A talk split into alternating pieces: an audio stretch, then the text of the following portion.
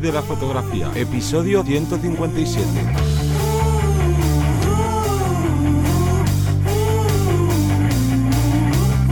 Bienvenido y bienvenida al podcast que te enseña a vivir de tu pasión, es decir, vivir de la fotografía, donde semana tras semana te enseñamos todo lo que necesitas saber sobre el mundo de la fotografía como negocio, aparte de marketing, posicionamiento online, técnica, bueno, hablamos de un montón de temas. Continuamos hablando de esos temas con Iván, que hemos estado la semana pasada eh, hablando sobre copywriting. Tenemos a Johnny Gómez por aquí también. Muy bueno. Y traemos eh, unos puntos clave. Bueno, ahora va a contar Iván, pero antes de meternos en, en faena, vamos a hacer ese, ese call to Action. Johnny, cuéntanos un poco sobre la academia.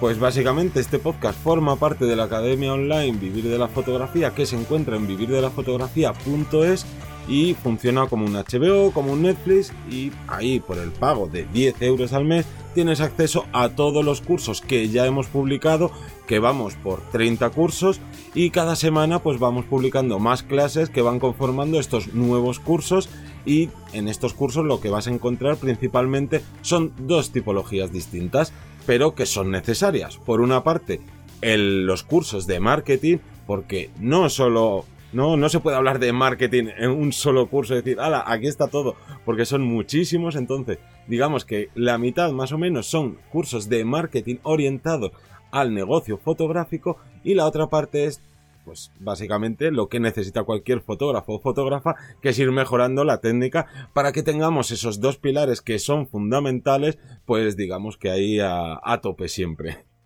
Así que esto y como ya os dejamos en el podcast pasado con el cliffhanger ahí, ¿no? Ahora que hablamos de HBO y Netflix, con el cliffhanger de, de qué van a hablar, de qué van a hablar, pues de cómo escribir, de cómo redactar esos emails a puerta fría que muchos fotógrafos y muchas fotógrafas hacemos para llegar a nuevos clientes. Y claro, si ya es difícil escribir a ¿no? un posible cliente que le termines gustando y que te termine haciendo casito, aunque sea, ¿no? No ya solo que te contrate, sino que te haga caso, pues claro, hacer esto a puerta fría ante una persona que no te conoce de nada se hace todavía más difícil aún. Y claro, nosotros somos fotógrafos, no somos redactores y la verdad que lo solemos hacer bastante mal. Entonces, para eso hemos traído a Iván Orange, que, que es todo un experto en, esta, en estos ámbitos, así que cuéntanos esas claves que habría que seguir para, para enviar estos emails en frío. Bueno, pues lo primero, hola Johnny Teseo, que... Sí, que no, te hemos dejado hablar. No he saludado, así que eh, saludo ahora para que no parezca que soy mal educado ni nada.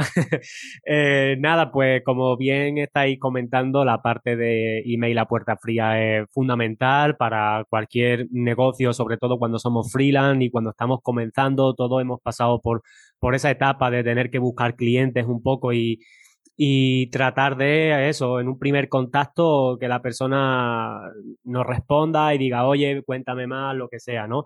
Eh, yo recuerdo que de hecho mi primer cliente como copy fue así, eh, y de hecho, curiosamente, ese primer cliente fue esta persona que comentaba en la anterior, en el, anterior semana que, que era del mundo de la fotografía, y justo fue con un email en frío.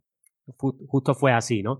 Y entonces quiero centrarme hoy primero en que las personas tengan en cuenta por qué los emails en frío no suelen funcionar o actualmente por qué hay que cambiar un poco la dinámica de cómo se enfocan los emails en frío y luego dar como una estructura concreta de los pasos que en este caso yo lo he lo he mm, dividido como en siete pasos, ¿no? De, de cómo yo actualmente enfoco los correos a puerta fría y que ese, ese enfoque diferente en, ese, en esos pasos me ha permitido como eh, llamar más la atención, primero de la, de la gente que no me conoce y buscar más, o sea, obtener más respuestas. Entonces, lo primero que hay que tener claro con los emails a puerta fría es que un concepto de base que eh, lo comete un error muchísima gente es querer vender con el email a puerta fría. Es decir, yo mando un email a puerta fría y ya quiero que me contrate. Ya te cuento mi servicio, te cuento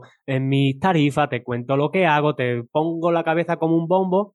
Entonces, a mí no me vengas a contar historias. Si yo soy el receptor y yo recibo muchísimos correos de publicidad y de mil historias, no me, no me quieras vender más nada porque no. Pues a nadie le gusta que le vendan, ¿vale? Esto es como la famosa frase que dice, eh, a nadie le gusta que le vendan, pero a todos nos gusta comprar, ¿no? Pues es un poco así. Eh, tenemos que generar un poco nosotros ese deseo de, que, la, de, que la persona responda más que nosotros tratar de convencerla a, la fuerza. Entonces, ¿qué, ¿cuál es el objetivo de un email en frío? Conseguir que la persona nos responda. O sea, si conseguimos que la persona nos responda, es una señal de que esa persona ya eh, ha, subido un par de escalones eh, de cómo estaba al principio. Cuando una persona te responde, si tú le vuelves a contestar, ya no eres totalmente desconocido para ella, ya es una conversación, ya es una cosa donde en esa conversación tú puedes hablar más tranquilamente con ella, le puedes preguntar ya otro tipo de cosas, te puede ir contando más, puedes ir entablando una futura reunión o lo que sea, una llamada, pero de primera lo que tenemos que buscar es como llamar mucho la atención, incluso que la persona dependiendo del contexto, incluso se ría, digamos, joder, que me está contando esta persona, ¿no? Que, que no me lo esperaba. Y que, te di, y que te responda con cualquier cosa, tanto para decirte, oye, no me interesa, muchas gracias, que eso está genial porque eso siempre va a pasar, o para que, mm, para que le digas, oye, pues cuéntame más, tal, vale, hasta ahí creo que, que, se entiende. Entonces, eh, hay dos formas principales como de abordar los emails a puerta fría. Una es como de manera muy directa, muy como muy corporativa, por así decirlo, ¿no? De hola, me llamo tal y te estoy contactando porque soy no sé qué y, y, hago en este caso reportajes, pero me especializo en tal cosa o no sé qué. Y oye, estoy contactando con personas que quieran, que estén buscando un reportaje para para su boda y tal, y si te interesa, pues cuéntame más o lo que sea. Esto sería como la primera versión, ¿no? Que es un poco el estándar que todo el mundo hace de, oye, voy a escribir un correo como muy serio, como muy formal y tal, y bueno. ¿Puede dar resultados? Sí, puede dar, pero en una proporción probablemente muy pequeña, por, por lo que comentaba antes, de que todo el mundo al final recibe mucha publicidad y tal. ¿Qué es lo que yo hago ahora para enfocarlo de manera diferente? Primero, como yo ya sé que no le quiero vender en ese primer email, digamos que ya me relajo. Ya no me estreso, no busco, no busco e-, esa tensión de decir me, tiene que comprar, no. Eh, lo segundo que hago es pensar eh, en, en, que yo a esa persona quiero causarle un impacto positivo, ya sea porque le resulte interesante o curioso o porque le haga reír lo que yo le cuento.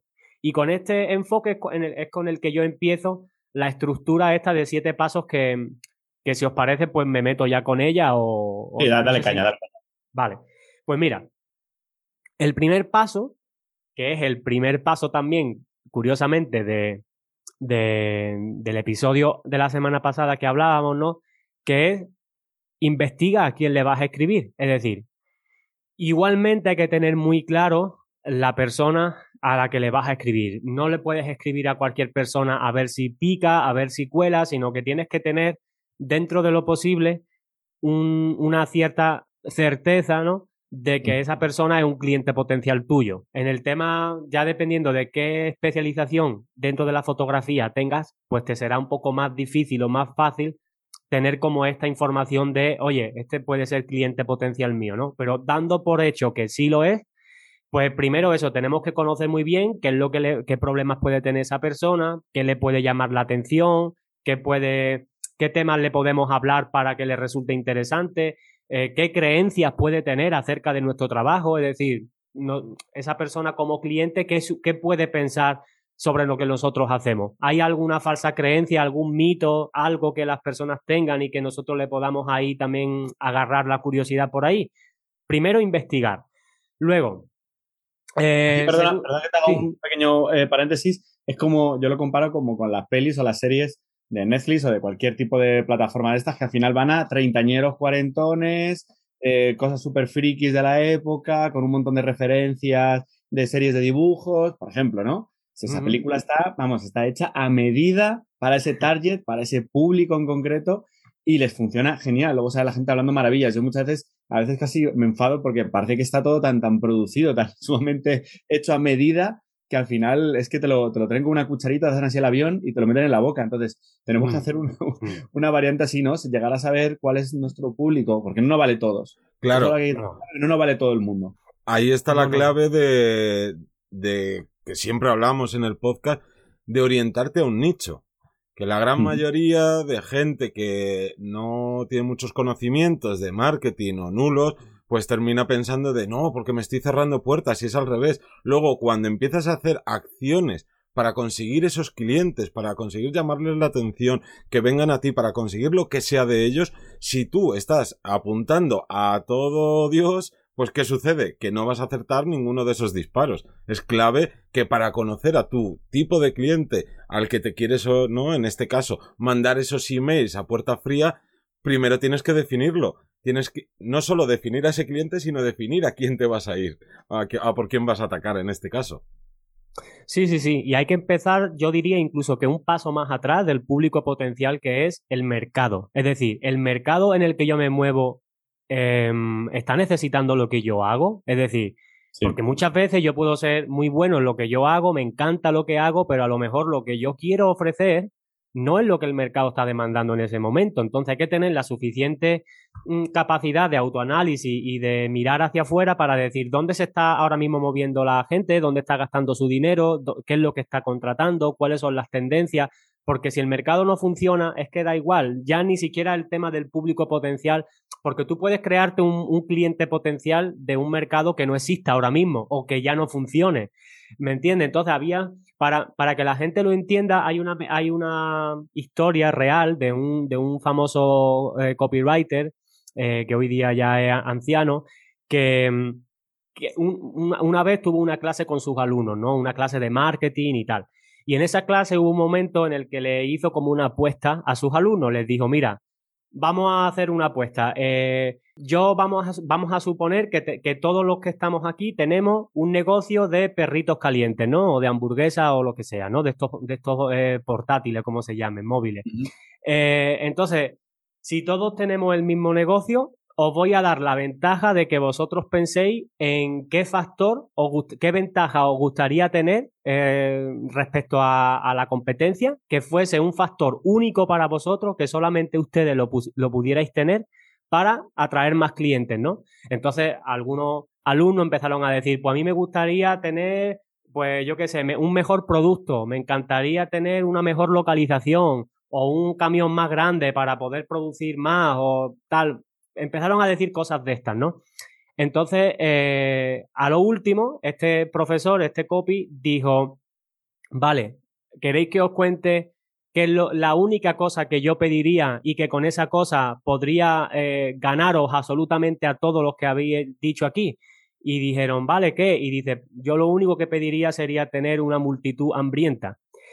Y básicamente es ese el concepto. Tú puedes tener un muy buen producto, puedes tener muy buenos recursos, puedes ser muy bueno, mucha experiencia, todo lo que tú quieras, pero tienes que dirigirte a donde la gente tiene hambre, entre comillas, es decir, donde el mercado se está moviendo. Entonces, esa es, eso es el primer pilar de todo. Y en este caso no es menos. Para email a puerta fría, igual. Tú tienes que captar emails de personas que tú tengas la máxima certeza de que son clientes de ese posible mercado, porque es así. Y cómo llegues a esos clientes ya es otra historia diferente, o cómo llegues a esos posibles clientes o a esos emails en frío eh, es diferente ya.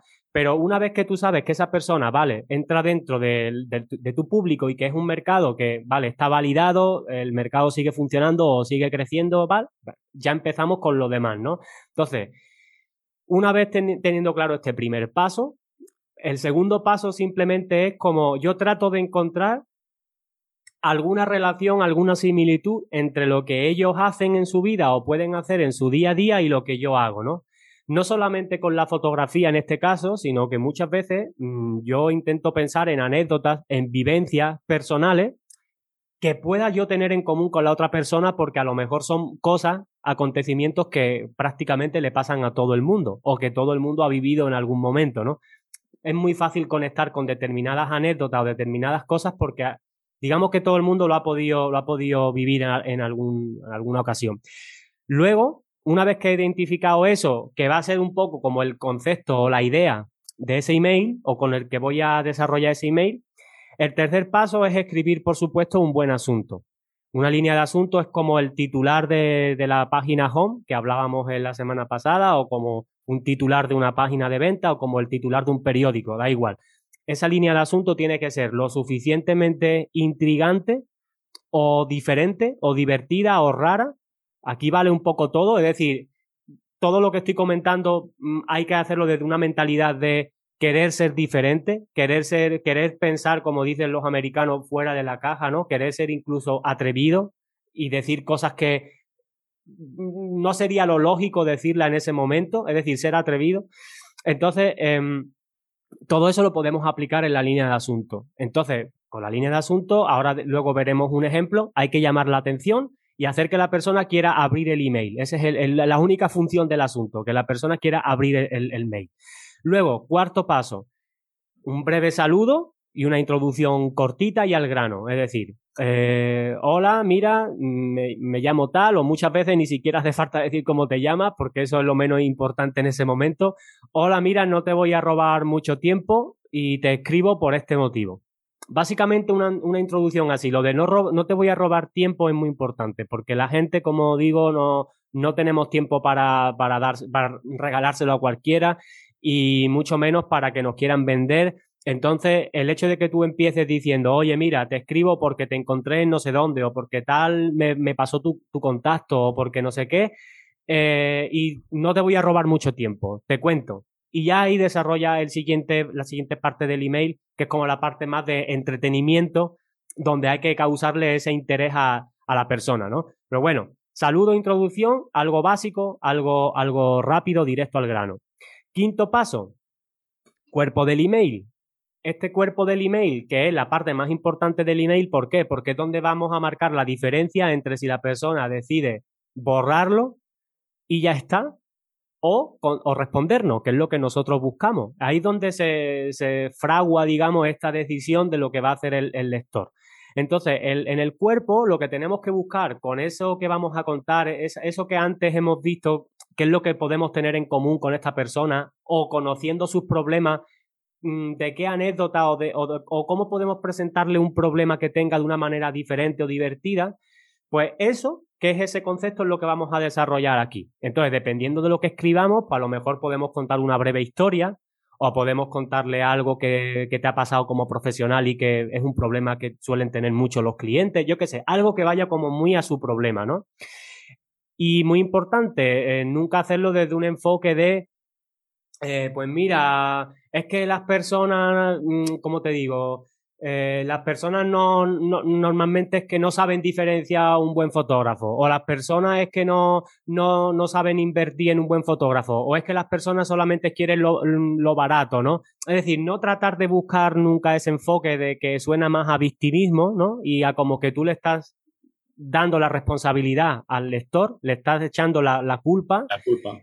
Exactamente, sino más bien de, oye, mira, mira qué interesante lo que te estoy contando, que yo sé que es una cosa que a ti te interesa, y al final te voy a decir, mm, mira cómo yo puedo ayudarte a que, a que tú esto lo consigas, ¿no? Básicamente es como qué te puedo yo aportar a lo que tú ya tienes y no mm, querer echarte yo la culpa de por qué a mí no me contrata nadie, ¿no? Básicamente. Entonces, eh, el cuerpo del email no me voy a enrollar aquí porque luego en el ejemplo lo vamos a ver y voy a ir degranando cuáles son los pasos, el sexto paso, eh, que es el penúltimo, pues sería simplemente, bueno, el sexto y el séptimo son simplemente las dos opciones que tenemos para cerrar el email, para terminar el email.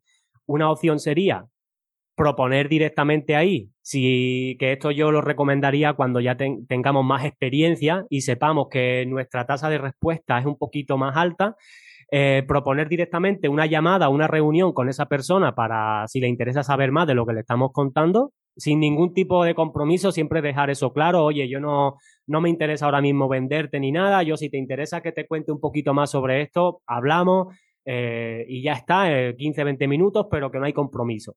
¿Por qué? Porque tenemos que relajar siempre las defensas del, del, del, del lector para que no vea eso como publicidad. Entonces, ese sería un cierre, buscar simplemente la reunión, ¿no? Eh, en ese primer intento.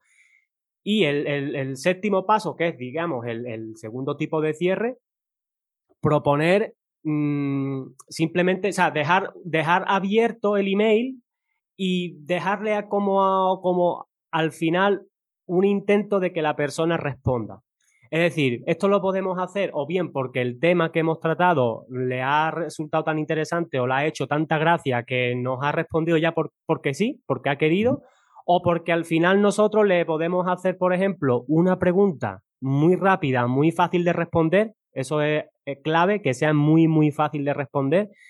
Em, y que simplemente deje abierto esa respuesta. Por ejemplo, imagínate que de nuevo estamos escribiendo para un tema de, de bodas, ¿no?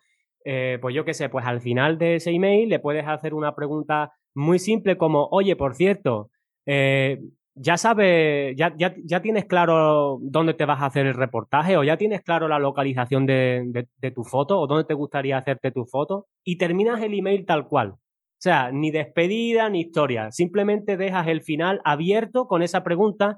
¿Por qué? Porque si el lector llega hasta el final, lo cual es, es signo de que le ha interesado el email, es muy probable que ante una pregunta tan sencilla de responder como esa, es muy probable que conteste. Muy probable. Entonces, si cualquiera de los dos cierres no funciona, tanto si es el de la reunión directamente como este, eh, digamos, pues bueno, habríamos conseguido el objetivo. Entonces hay que entender que esto va a funcionar eh, siempre va a haber más veces mm, que no funciona de las que sí. O sea, los emails a puerta fría es lo que tiene. Hay más probabilidades de que no te digan nada que las que sí. Pero enfocándolo de esta manera, mm, pues siempre vamos a incrementar, como hablábamos también con el tema de la home en el, en el otro episodio, vamos a incrementar las opciones de que la persona diga, joder, de 20 emails que me han mandado ya otro fotógrafo, que me han contado sus tarifas y que son muy profesionales y que son muy serios y que son responsables y que bla, bla, bla, este me ha saltado por una cosa totalmente diferente y haces que te, quedes en su cabeza y diga, ostras, pues le voy a responder, ¿no? Por lo que sea. Y ya ahí sí seguiría otra parte del proceso de venta que es qué tipo de cosas puede seguir hablando con la persona, tal, ¿no? Pero, pero para este propósito, bueno, no sé cómo habéis visto ustedes desde fuera un poco esta, este enfoque, porque entiendo que es diferente incluso desde dentro del marketing. No, a mí me parece clave porque yo a veces pongo el ejemplo que el conseguir un cliente es como cuando te gusta una persona y quieres ligar con ella. Si tú de repente estás, no sé, en, un bar, en donde sea, y ves a una persona que te atrae, no puedes llegar y decirle, hola, ¿quieres salir conmigo? Eh, ¿Quieres casarte conmigo? Porque le vas a avasallar y va a ser, pero este quién es y por qué me está intentando vender. Entonces, eh, al final, todo lo que has estado explicando es eso, es de, tú no puedes llegar aquí con, ¿no? Esa, esa manera clásica en la que yo creo que se sigue haciendo eh, estos emails a puerta fría de, hola, soy fulanito de tal, sé que tienes un restaurante y mira mi portfolio de fotografía. O a veces, eh, ¿no? En las consultorías que, que tenemos, pues eh, compañeros nos han enseñado, les hemos pedido que nos enseñaran los emails que, que hacían, emails a puerta fría, que eran como el catálogo de IKEA. ¿no? Que no era un email de texto plano, que era todo aquí mm. maquetado y que, vamos, que sí, que se lo habían currado, un diseño espectacular, pero claro, al final, cuando estás bombardeado de esos emails de, mm. de publicidad, simplemente con que esté bien maquetado ya te da esa sensación de, venga, a ver, ahora a ver a qué me quiere vender este y si, y lo más normal es que mm, pues termines o pasando de, del email que muchos de esta gente que pasa del email que le mandas, yo creo que es que ni siquiera lo abren para borrarlo, directamente lo borran. Y por eso también es súper clave lo que has dicho del asunto. O sea, si tú tienes ahí el asunto de propuesta de no sé qué, eh, tarifas de no sé cuánto, es como de tarifas, ¿por qué te voy a contratar yo a ti? En cambio, si le das la vuelta a esa típica frase que se pone en un asunto o hablas de algo completamente distinto dentro de la bandeja de entrada de esa persona, ya no te va a llamar la atención, porque aunque no te pongas a leer los asuntos conscientemente, en cuanto veas esa cosa que rompe ese patrón, ya, oye, ya has captado parte de su atención. Y son todos, es, ¿no? A mí me parece genial todas estas claves que has ido dando, porque son como pequeños destellos de, oye, mírame, mírame, estoy aquí, léeme, léeme, ¿no? A mí me, me parece súper correcto el seguir este, ¿no? Como este planning, que además lo has explicado súper bien, para dejar de, de, mandar emails que al final no suelen ir a, a buen puerto. Y vamos a ver si quieres el, ejemplo que has traído para verlo un poco más desgranada y, e irlo entendiendo.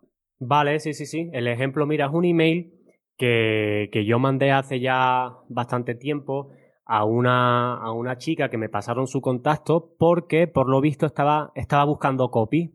Eh, entonces, claro, yo ya sabía, evidentemente, ese primer paso de investiga, ¿no? A quién le vas a escribir, yo ya lo tenía claro, ¿no? Porque me habían dicho, oye, esta mujer está buscando copy para sus textos de eh, eh, su negocio de fotografía. Esta chica es una fotografía que se, eh, se especializaba en fotos para niños, fotos infantiles, reportajes infantiles y tal, ¿vale? Entonces, em, el asunto, ¿vale? Que yo le escribo a esta persona porque yo pienso y digo, vale, ¿de qué ¿de qué le puedo yo hablar a esta persona sabiendo que es fotógrafa de niño? ¿De qué le puedo hablar para que le cause un interés y que incluso, porque a mí me gusta mucho en este tipo de correo de puerta fría, porque simplemente encaja con mi personalidad, me gusta mucho eh, hacer eh, ironía, o sea, contar las cosas de forma irónica. ¿Por qué? Porque eso causa que las personas, muchas veces, no todas, em, se rían. Y si se ríen, eso es un síntoma súper bueno para ti, porque has establecido como una, una confianza implícita que el hecho de que alguien se ría contigo te la, te la está entregando. Es decir, es como, joder, esta persona me ha hecho reír, joder, qué cachonda es, ¿no? Qué, qué, buena gente tiene que ser, ¿no? Me ha caído bien. Si tú a alguien le caes bien, eh, muchas más probabilidades de que te responda. Entonces, en mi caso, en ese momento yo recuerdo que, que un tema que me hacía bastante gracia era el tema de que hoy día, ¿no? Con la tecnología, los smartphones, las cámaras, cada vez que los smartphones quieren ponerse ya prácticamente al nivel de, de, las cámaras profesionales y tal, es como eh, ese rollo, no sé si lo habréis visto alguna vez, imagino que sí, de cuando tú ves en la calle a esos padres, ¿no? Que, que, se creen que son fotógrafos porque tienen un iPhone o lo que sea, una con un camarón o lo que sea, y se ponen a hacerle fotos a los niños que si ponte así, que si ponte así, que si ahora posa de esta manera, no sé qué. O sea, yo eso lo, he visto varias veces y me hace mucha gracia. Entonces, le, digo, le voy a hablar de eso, porque esta persona, al trabajar con niños, probablemente le haga gracia también y, sea un tema de conexión con ella, que ella como profesional de la foto para niños vea también que hay padres como que se creen que por tener un móvil con un camarón guay eh, puede hacer ya fotos profesionales como si, como si fuera fotógrafo, ¿no? Básicamente. Entonces el asunto que le escribí fue, estoy seriamente preocupado por los padres que hacen fotos a su hijo. Y se lo dejo ahí. Entonces, ese primer, ese primer impacto ya es fuerte, ya es intrigante, porque le estoy diciendo, oye, estoy seriamente preocupado por tal. Y segundo, porque dice, los padres que hacen fotos a su hijo, pero no le dices el, tema completo. O sea, no, no, le, no le cuentas todavía ahí la película completa. La, la, la mujer dirá, ostras, si yo, mm, si yo trabajo con los padres de los niños, que son los que me contratan, eh, porque esta persona me dice que está preocupada por los padres de, que hacen fotos, ¿no? Ya es un aliciente para que abra el mail. Entonces, hemos dicho que la introducción y el saludo tiene que ser muy rápida. Entonces, aquí fue, la chica se llamaba Verónica, le digo, hola Verónica, te escribo este email por dos motivos. ¿Vale? Eso es la introducción. Simplemente te escribo el email por dos motivos. Ahora, el primero es que estoy seriamente preocupado por los padres que se vienen arriba haciendo fotos a su hijo hasta el punto en, que tienen a los niños totalmente esclavizados. Y aquí empieza un poco el rollo irónico, un poco sarcástico, un poco así raro, que a mí me gusta muchas veces darle, ¿no? Exagerando las situaciones o lo que sea, ¿no? Le digo, em, los tienen explotados, posando día y noche en posturas bastante ridículas y humillantes. Digo, solo para experimentar ese subidón de dopamina cada vez que hacen una foto y dicen, ay, pero qué bonito que es mi niño, ¿no? Em, veo que hay niños que están sufriendo verdaderas fobias, como por ejemplo agorafobia. No quieren salir a la calle porque no podrán jugar tranquilos sin tener a su madre enfocándoles todo el rato. O fobia a cualquier cosa con forma de smartphone. La torpeza, ahora sigo, ¿no? La torpeza tecnológica de los padres hace que muchas fotos salgan borrosas, desencuadradas, con una composición digna de Maluma, o directamente están grabando un vídeo sin saberlo pero ellos se sienten profesionales. Se han vuelto unos auténticos expertos de la edición profesional con filtros de Instagram. y pretenden guardar las fotos para siempre en sus teléfonos móviles sin saber usar Google Drive o Dropbox y mucho menos pasar las fotos del móvil a un disco duro. Para mí, esto se está yendo de las manos. Y este es el segundo motivo por el que te escribo. Porque le dije que eran dos motivos. El primero es toda esta historia rocambolesca. El segundo es porque creo eh, que en general necesitan, los padres necesitan ayuda de un profesional. Y digo, de un fotógrafo, digo. Y bueno, eh, como he visto que necesitas copy para tus textos de venta y da la casualidad que yo soy copy y también, no, da la casualidad que también soy copy y un padre preocupado. Eh, podría ayudarte principalmente con los textos de venta directa, es decir, para que te contraten o se suscriban a, tu lista. Llevo años especializándome en páginas de venta y en email marketing y tal. Si te interesa, podemos hablarlo más, con más detalle y te cuento. Y ya simplemente un saludo, Iván. Y en la postdata, que es interesante a veces escribir una postdata para añadir algo ahí curioso también, le digo en la postdata, Acabemos con esta horda de padres y madres lunáticos que quieren acabar con el sector de la fotografía profesional tal y como lo conocemos. Bueno, pues ese fue el email. O sea, como ves, en ningún momento, en ninguna parte del email le he dicho la palabra tarifa, precio, contrátame, soy profesional. Eh, ni siquiera el mensaje lo he centrado en mí como profesional lo he centrado en una preocupación mía que yo sé que le va a hacer gracia probablemente a la otra persona porque es una cosa que sucede en la vida real, pero yo la he llevado al ridículo, o sea, la he exagerado hasta el ridículo.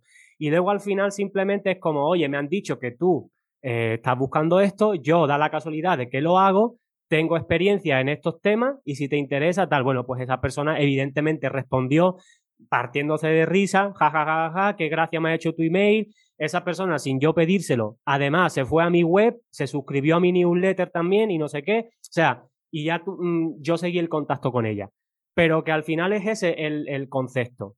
O sea, estos emails, la parte difícil que tiene es que no son email de plantilla. O sea, no son email que se pueden copiar y pegar. Tú no puedes coger este email tal cual, mandárselo a otra persona cambiándole cuatro cosas y te va a funcionar. No, porque este email está pensado para la persona a la que le estoy escribiendo, sabiendo qué es lo que hace, qué se le puede estar pasando por su cabeza, qué, a qué cosas se puede enfrentar día a día en su trabajo.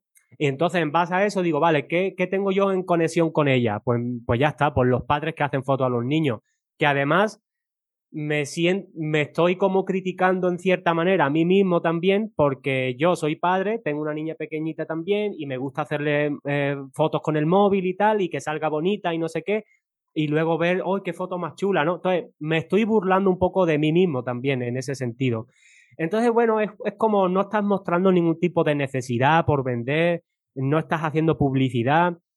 Eh, un email de este tipo, enfocado de esta forma, tiene muchísimas más opciones de que alguien te conteste. Muchísimas. Claro. Muchísimas. Al final, con, ¿no? con cómo hiciste el email, eh, le terminaste eh, cayendo bien a la persona. Ya no solo ese esa primera barrera de, oye, que se fije en mi email, que lea el asunto, que abra el email, sino que haciéndolo de esta manera, pues se rió y fue, ¿no? Y cuando, lo que decías tú, cuando alguien se ríe contigo hay como esa conexión, ya estar mm. metiendo también tu personalidad y mucha gente ante tu situación de, oye, que te paso el email de esta persona que necesita tus servicios. Hubiera sido, eh, vamos, en el mejor de los casos, de las últimas líneas que habías dicho, de, oye, que me han dicho que necesitas servicios sobre esto, yo trabajo sobre tal, y habría añadido además de, mira, aquí está mi web con mis tarifas, o dime qué es lo que quieres para que yo te haga un presupuesto, ¿no? Vas directamente ahí a la venta.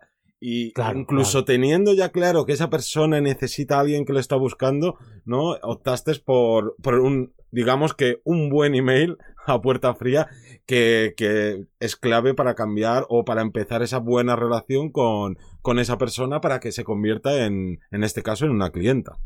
Sí, sí, sí. Este caerle bien, eh, hacer el feeling, ¿no? Que decías tú también, el, el ese y sentirte cercano, no todo también tenemos esa, esa mentalidad de que el profesional es esa persona altiva, por encima de ti, que es el expertísimo de la muerte mortal, y como tal.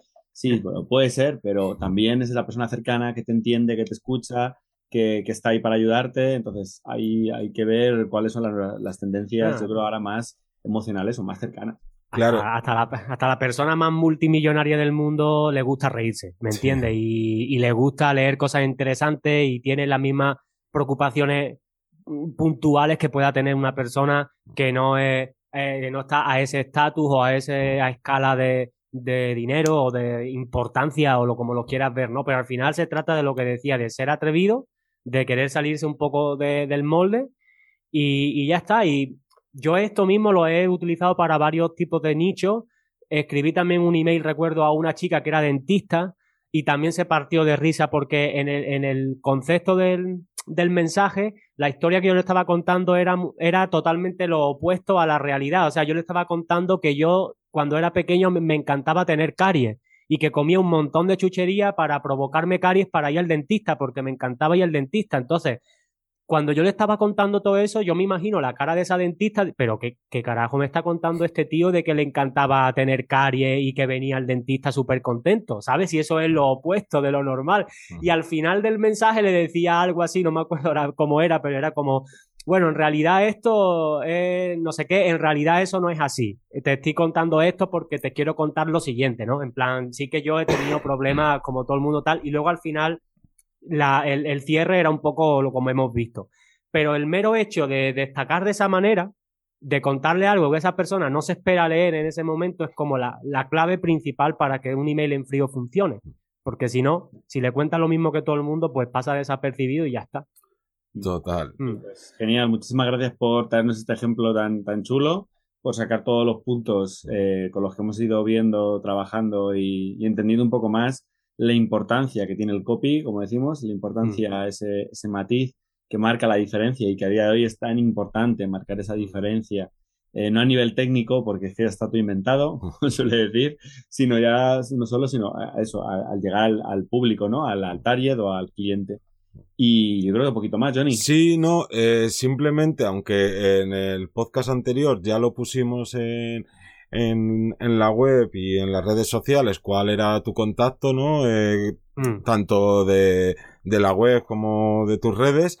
Dilo ahora así en directo para que quien esté escuchando esto, que seguro que está entusiasmado y entusiasmada por lo que has contado, pues se pueda ir a, a bichear a tu web.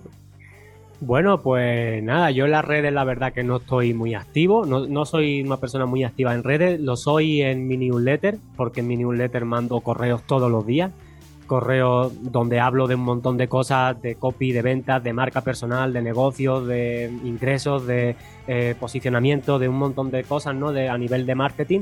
Y ahí es donde yo me comunico con mi audiencia siempre. Entonces yo diría que, bueno, quien quiera en redes buscarme, igual me va a encontrar como Iván Orange. Eh, pero quien no, quien le interese ir a la web eh, y ver un poco qué es lo que hago, ya sea tema de para servicio o incluso para temas de formaciones, para quien le interese, pues ivanorange.com, ya está, allí se encuentra un poco lo que hago y se podrá, si le interesa, suscribir a mi lista y ya pues allí con, con los emails verá un poco lo que hago en el día a día y, y tal. Pero bueno, sin más.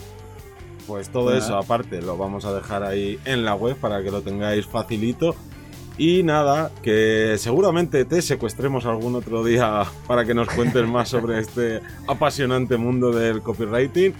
Y que muchas gracias por escucharnos, a toda la gente que se suscribe a los cursos y a la gente que nos escucháis en cualquiera de los podcatchers en los que estamos, que estamos yo creo que en todos. Habrá alguno por ahí perdido que, que no estemos, pero bueno, que como siempre nos escuchamos el próximo lunes a las 7 de la mañana. Un saludo. Un saludo y muchas gracias. Chao, súper a gusto.